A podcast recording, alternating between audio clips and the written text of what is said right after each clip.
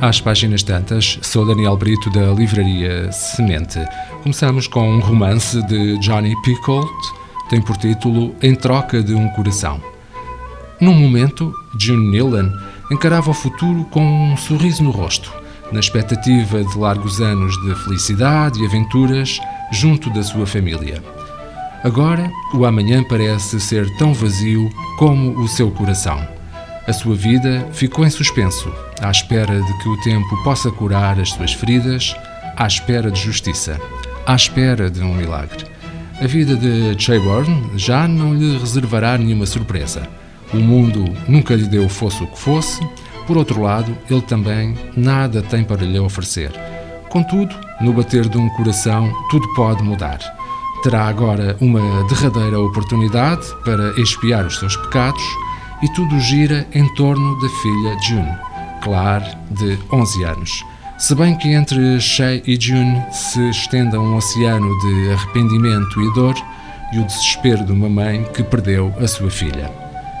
Seria capaz de abdicar de sua vingança contra alguém que odeia se isso fosse sinónimo da salvação de alguém que ama?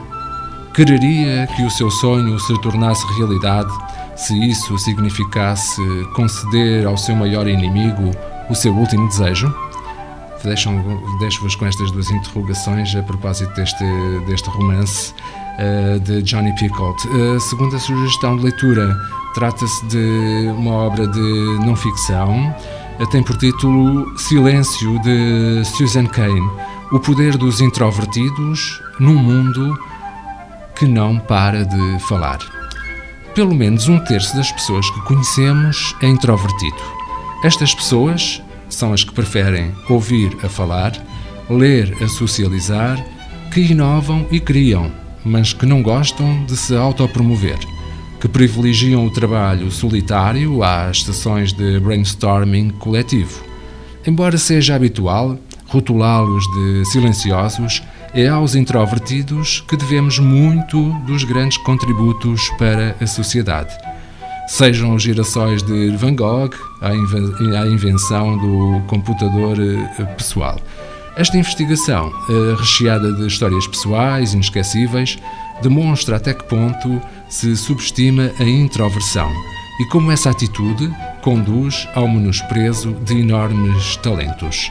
A autora Susan Cain documenta a ascensão do ideal do extrovertido no século XX e explica o alcance deste fenómeno.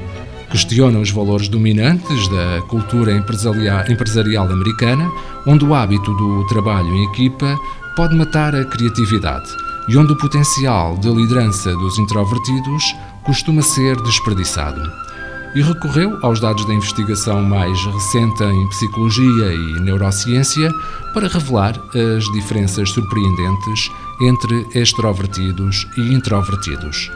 Para que não restem dúvidas, conta-nos a história de introvertidos célebres como Lewis Carroll, Gandhi, Albert Einstein, Eleanor Roosevelt e Al Gore.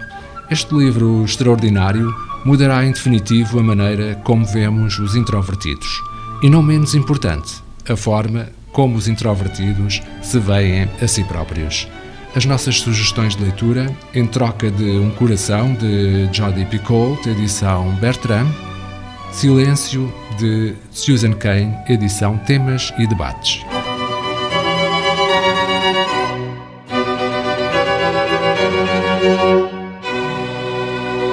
Este programa está disponível em formato podcast no Spotify e em radiomorabeza.cv.